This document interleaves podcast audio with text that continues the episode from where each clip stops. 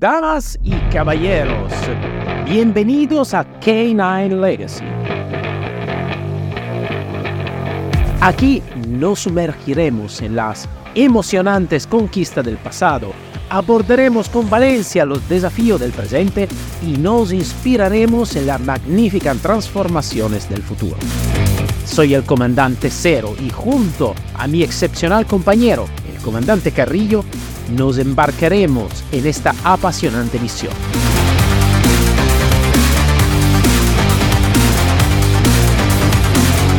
K9 Legacy, el podcast que alimentará tu espíritu y encenderá tu llama interior.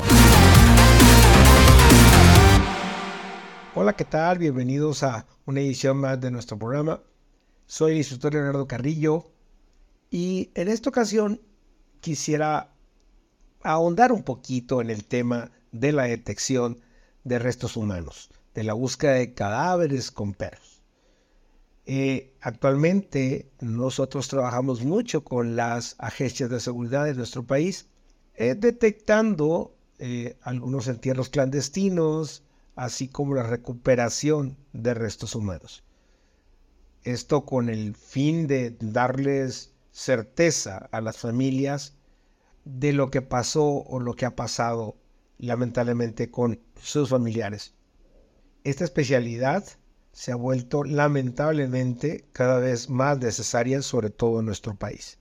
Y entonces quiero hacer este programa con la idea de, de crear un abanico, un parámetro y que la gente entienda de qué se trata. Y que esto tiene que ver con una verdadera especialidad. Ok, partamos de que la detección canina es una disciplina que totalmente se basa en el uso de los perros para detectar sustancias, objetos, personas, etcétera, etcétera. Y los usamos porque los perros tienen un sentido del olfato que es mucho más agudo que el de los humanos. Y esto les permite detectar rastros químicos que nosotros no podemos percibir. Así que la detección canina se utiliza en una amplia gama de aplicaciones. Detección de drogas, explosivos, búsqueda de rescate y también para buscar personas desaparecidas, extraviadas, etcétera, etcétera. Esto porque el perro es, es tan versátil que son capaces de trabajar en condiciones extremadamente difíciles escombros, entornos peligrosos, sin perder la capacidad de seguir rastros químicos durante muchísimo tiempo. Entonces esto nos da el parámetro para decir que la detección canina es una herramienta eficaz que puede salvar vidas, proteger a la sociedad y dar certeza en muchas ocasiones a qué ha pasado hay muchos beneficios aunados en el trabajo de la detección con perros. Eh, voy a hablar rápidamente sobre algunos de ellos. Por ejemplo, la precisión. Los perros son capaces de detectar sustancias con una precisión mucho mayor que la de los humanos. Tienen una eficiencia para trabajar, como lo dije, en condiciones difíciles y aún así no perder el rastro durante mucho tiempo. El costo es mucho más económico en este momento que los métodos tecnológicos de detección. Y también la aceptación como herramienta por el público en general. Entonces, de ahí nace todo esto y que la detección se vuelve una herramienta valiosa con el potencial de mejorar la seguridad y la calidad de vida de las personas. Ahora, vamos a hablar de la búsqueda y detección de restos humanos o cadáveres. Esta es una técnica muy valiosa porque si bien eh, los perros son extremadamente eh, eficaces en la detección de cadáveres, las distancias y la precisión que ellos nos dan, e, e, inclusive en condiciones climáticas adversas es pero increíblemente alta. Entonces podemos utilizar al perro en una gran variedad de escenarios. en investigaciones policiales. Los perros pueden ayudar a localizar víctimas, eh, extravíos, víctimas de homicidios, suicidios y accidentes. Búsqueda para rescate puede ser en áreas abiertas o en catástrofes naturales. Ahora vamos a entrar en el tema que nos compete en este momento, que es la búsqueda de cadáver. Todos tenemos la idea de que el perro que busca cadáveres busca donde quiera. Y nada más lejos de, estamos de esta definición así tan simplista. Si bien el perro no nunca vamos a ver de la capacidad que tiene para encontrar el cadáver, sí de la información que el perro que nosotros le damos y le proporcionamos al perro. Hay ocasiones en que el cadáver puede estar en tierra, puede estar en agua, en agua dulce o puede estar en agua salada. El cadáver en tierra puede estar superficialmente, semi enterrado o con una profundidad específica.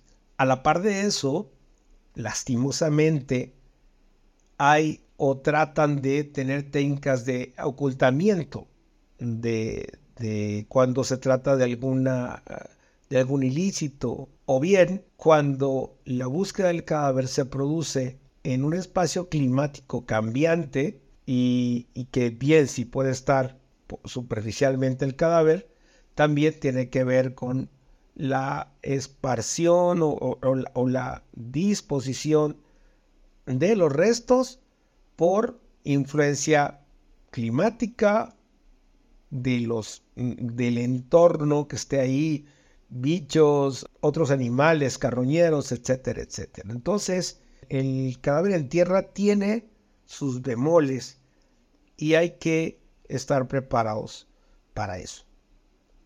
El cadáver en agua también tiene sus, sus cosas específicas, ¿no? Eh, temperaturas, clima, tipo de corriente, etcétera, etcétera, qué tantos días de desaparecido, qué tantos días, etcétera, etcétera. Luego viene el agua salada, que la composición de, de este tipo de aguas también influye en la descomposición sistemática de los cadáveres.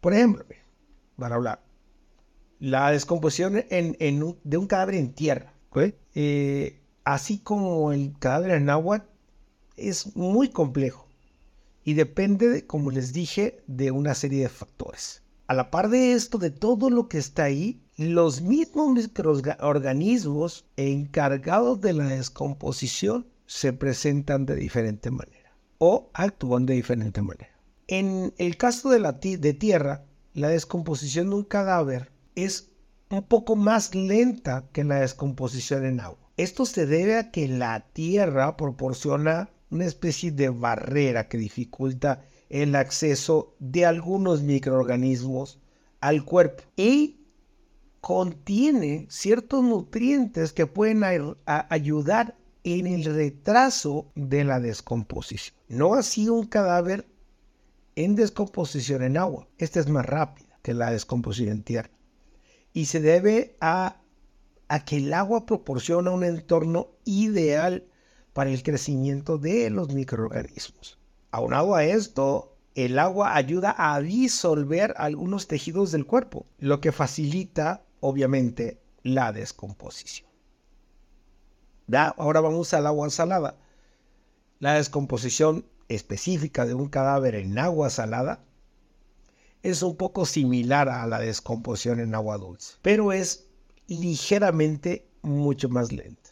Y se debe a que la sal puede inhibir el crecimiento de algunos microorganismos, algunas bacterias. Entonces, eh, un cadáver en tierra, un cadáver en agua, mm, tienen eh, algunas de estas características propias del entorno que hacen o dificultan o cambian la manera del entrenamiento. Recuerden, la descomposición se va ejerciendo dependiendo de la temperatura. La temperatura, por ejemplo, del agua es generalmente más constante que la temperatura del aire. Y esto significa que la descomposición en agua puede ser más uniforme que la descomposición en tierra. La humedad tiene mucho que ver. El agua es mucho más húmeda que el aire. Y eso significa que los cadáveres en agua están más expuestos a la humedad y esto puede acelerar completamente la descomposición del cuerpo. Y luego vienen las cosas adheridas, los microorganismos. El agua contiene una mayor, una gran variedad de, microorganismos, mucho más que el aire. Y estos organismos podrían acelerar la descomposición del cadáver. No dejamos atrás la descomposición del cuerpo los cadáveres en agua se descomponen más rápidamente que los cadáveres en tierra porque los tejidos del cuerpo son más propensos a disolverse en el agua. Entonces, en su generalidad, la descomposición del cadáver en agua es un proceso, digamos, mucho más rápido, uniforme, que la descomposición en tierra. Así que esto puede dificultar la identificación de los restos humanos y la determinación de la causa de la muerte. Pero bueno, eso ya es otro tema que tiene que ver con la cosa forense. Entonces, necesitamos entender que el trabajo y el entrenamiento para el conocimiento del perro sobre eh, las marcas específicas que el perro busca en las condiciones específicas es extremadamente importante y requiere de mucho tiempo y mucho conocimiento de cómo se descompone un cadáver, porque necesitamos saber exactamente todo lo que les he, comentado para poder tener un esquema de trabajo, un esquema de entrenamiento para. Es por esto que es sumamente importante que el perro de detección de cadáveres tenga la referencia de todas las etapas de la descomposición porque esto es fundamental para darle más eficacia. ¿Por qué? Porque los aromas producidos por un cadáver en descomposición cambian a medida que él se descompone. Dentro de las primeras etapas de la descomposición, los, todos los aromas, perdón, son mm, débiles, sutiles y podríamos decir tienen una mayor referencia a las personas vivas porque el cuerpo todavía tiene mucha humedad y los gases que se producen para o que son producidos en la descomposición no han tenido tiempo de todavía de acumularse dentro de él. A medida que el cuerpo se descompone, los aromas se, se van volviendo más de un gradiente más alto, eh, se vuelven más fuertes, mucho más penetrantes. Y esto se debe a la pérdida de humedad los gases empiezan a producirse por esta descomposición, se acumulan y como ya no hay humedad, ya empieza a haber una, una gasificación mayor y, obvio, ya el aroma tiene, tiene, vehículos más específicos, ¿no? Entonces, tenemos que entender esto, el, el trabajo no es ah, me voy con, con esta gasa, me voy con este pedacito de hueso, me voy con esto, porque yo tengo que saber en qué etapa de descomposición estoy trabajando. Si yo empiezo a trabajar, por decir algo, vamos a, poner un, ejemplo eh, de descomposición del 1 al 10, ¿ok? Si yo empiezo a entrenar a mi perro con el número 5 de la descomposición, me salté el 4, el 3, el 2 y el 1 y empieza el perro a reconocer del 5 hacia adelante y la descomposición ya va, ya va en, pleno camino. Entonces, todo lo que dejé atrás, si bien puede tener algunos restos de eh, esas, eh, esos marcadores aromáticos, lo que voy a hacer es que le va a hacer falta mucha desinformación. Por eso mucha gente dice que eh, también el, perro de búsqueda de cadáveres tiene que tener búsqueda de vivos, ¿no? En ese sentido, estoy en parte de acuerdo, pero ¿qué pasa con el, espacio entre el vivo y la descomposición específica? Ahí hay un, nicho que tenemos que llenar, ¿no? Entonces, es verdaderamente importante que entendamos que el trabajo de la detección de cadáveres es algo que tiene que integrarse con mucho cuidado estoy de acuerdo, completamente de acuerdo, que probablemente no estemos en el enterado de que hay que darle esas etapas al perro porque, porque al final el perro es el que hace sus cuentas. El perro es el que huele, el perro es el que dice qué tanto aroma hay ahí, qué marcadores específicos hay. Eh, yo lo que tendría que hacer como entrenador es proporcionar los medios para que él tenga una mejor cuenta. Porque al final yo no le, no le estoy diciendo al perro, usted busque esto, usted busque... No, búscame y cuando encuentres los marcadores que tú creas convenientes para mi pago y para avisarme, pues es cómo lo va a realizar. Decir, voy a, enseñar a mi perro de cadáveres eh, con un hueso, por, porque lo, lo he escuchado, ah, que tengo este hueso tiene tanto tiempo y he trabajado con él. Sí, eh, el material biológico que contiene ese hueso no ha terminado de descomponerse. Y también en su descomposición vamos abonando. Por ejemplo, cada que nosotros exponemos al hueso con o sin guantes, si no usamos guantes estamos incluyendo microbios, microorganismos a una muestra que se está deteriorando.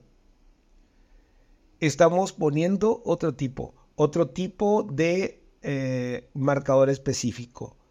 Aún así que siguen la descomposición per se. Pero recordemos que al final esto va a terminar en carbonato de calcio. Y al final, si el, hueso ya no tiene partes biológicas en descomposición, eh, va a ser muy difícil que el perro tenga marcadores específicos para tomar los marcadores específicos para una buena muestra. Entonces, es muy importante, ¿no?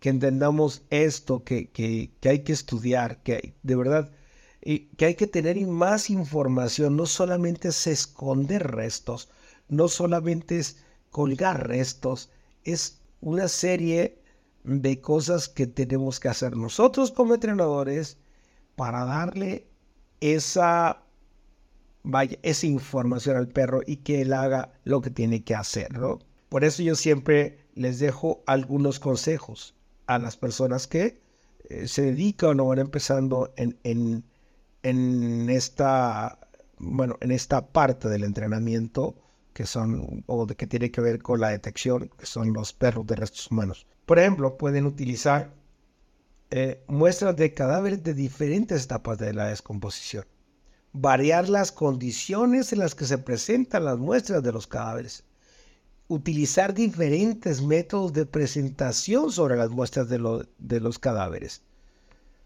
Entonces, entender que con un entrenamiento adecuado los perros de detección de cadáveres sí se convierten en una herramienta invaluable en la detección eh, de, de, de estos marcadores, de de lo que buscamos, restos humanos en fosas clandestinas, en cuerpos de agua, etcétera, etcétera. Entonces, entender, para, para terminar, entender cómo el, el cuerpo se descompone, cómo el perro puede tomar esa información y contribuir a nuestra búsqueda y, y una detección eficaz, pues es como les digo, verdaderamente importante el que nosotros tengamos esa información para poder ofrecerla. Bueno, señores, eh, no les quito más el tiempo. Espero eh, esta pequeña charla les dé un poquito de panorama sobre lo que hacemos con los perros, por qué lo hacemos, cómo lo hacemos. Es para nosotros importante que el, público lo entienda, que entienda que esto es verdaderamente importante.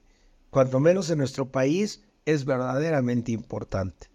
Otra vez, como les digo, si es en el área criminal es para dar certeza, si es en el área de rescate, pues es para dar, para ayudar, para contribuir al bienestar social.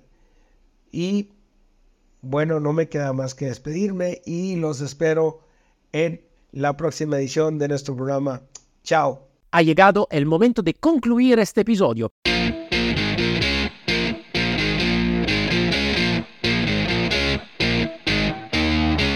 Pero nuestro viaje está aún por descubrirse por completo. K9 Legacy, el pasado, el presente y el futuro de la élite. El podcast que ilumina el camino hacia la grandeza y trasciende los límites de lo posible.